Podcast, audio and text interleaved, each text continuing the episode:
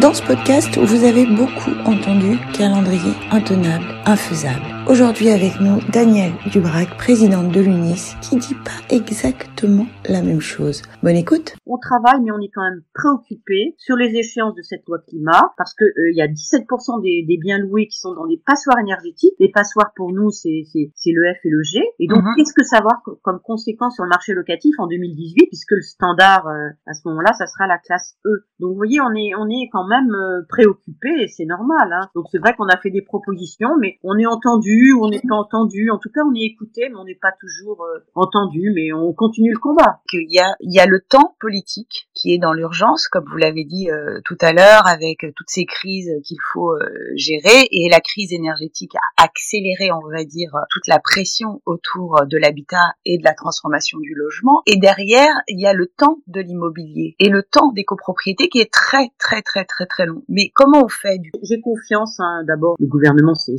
les gens qui élu euh, et, et, donc du coup euh, j'ai confiance. Je pense par contre que quand on fait une réglementation, une loi, euh, on n'a pas forcément connaissance de, de, de, ce dont on est en train de parler. Par exemple, quand on fait des lois euh, sur euh, pour les chefs d'entreprise Est-ce qu'on connaît la propriété des TPE PME et est-ce que là on a une, une, connaissance de la copropriété, de la vie en copropriété? Est-ce qu'on a une reconnaissance des copropriétaires? Est-ce qu'on a aussi valorisation des syndics? On ne sait pas trop. Donc il y a, y a, des bonnes intentions, mais il y a des, des il y a, il y a des, des, adaptations à faire. Alors sur l'adaptation, ben, par exemple, on attend des décrets euh, sans arrêt très longtemps sur la dérogation pour un copropriétaire qui, qui, qui, qui, a une mauvaise étiquette, qui veut donc euh, euh, demander des travaux en collectivité, en copropriété, s'il se voit refuser ses travaux, euh, bah, il peut avoir une dérogation, mais il y a un décret et on n'a toujours pas ça. On pourrait euh, imaginer que euh, on, on, se pose un peu plus de questions sur l'articulation entre le DPE collectif, hein, qui, qui, va être, mm-hmm.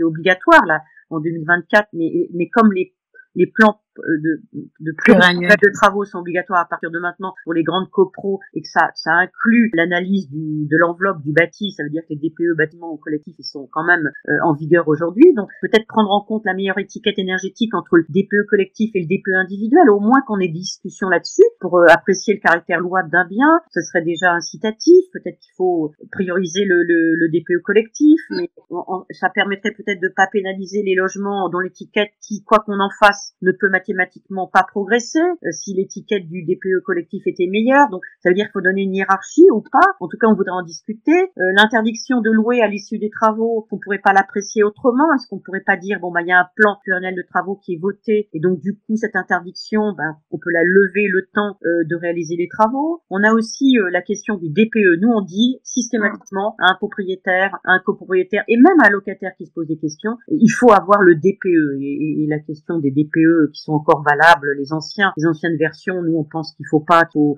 faut, arrêter ça, qu'il qu'il y ait le, le, nouveau DPE, de façon à ce qu'on sache de quoi on parle. Question là, on avait demandé une concertation sur euh, le fait qu'il y ait une conférence des banques parce qu'on est très très préoccupé par le reste à charge, même si ma mhm. prime euh, copro a été augmentée. Bon, donc c'est pas du tout s'il y a eu cette conférence des, des, banquiers et des assureurs que la question de la performance énergétique, du contrat de performance énergétique doit doit se poser et doit doit être contrôlé. Bon, donc c'est pas trop si, si on est écouté ou pas. Et puis peut-être les solutions pour pouvoir adapter le calendrier sans, sans le, sans l'anéantir. Parce que qu'est-ce qui va se passer D'accord, vous, vous, vous, vous, y mettez un petit peu, vous mettez un petit peu d'eau dans votre vin, euh, on va dire, puisque les autres syndicats veulent, euh, par exemple, je cite la FNAIM, hein, la FNAIM veut se caler au calendrier euh, européen. Et on oublie ce calendrier qui est intenable, infaisable. Vous vous dites, on l'écrase pas complètement, mais on peut le modifier. Donc déjà, on a une petite ouverture, on va dire, de, de négociation. Bah, C'est-à-dire que le calendrier européen, il était pas trop mal parce qu'il mettait le paquet sur ce qui était plus énergivore, alors que nous, mhm. on met le paquet sur tous les logements avec un calendrier euh, différé. Mais là, ils, ils ont changé hein, au niveau européen. Donc, faut quand même re-regarder ce que font les, les Européens. Je me demande s'ils se sont pas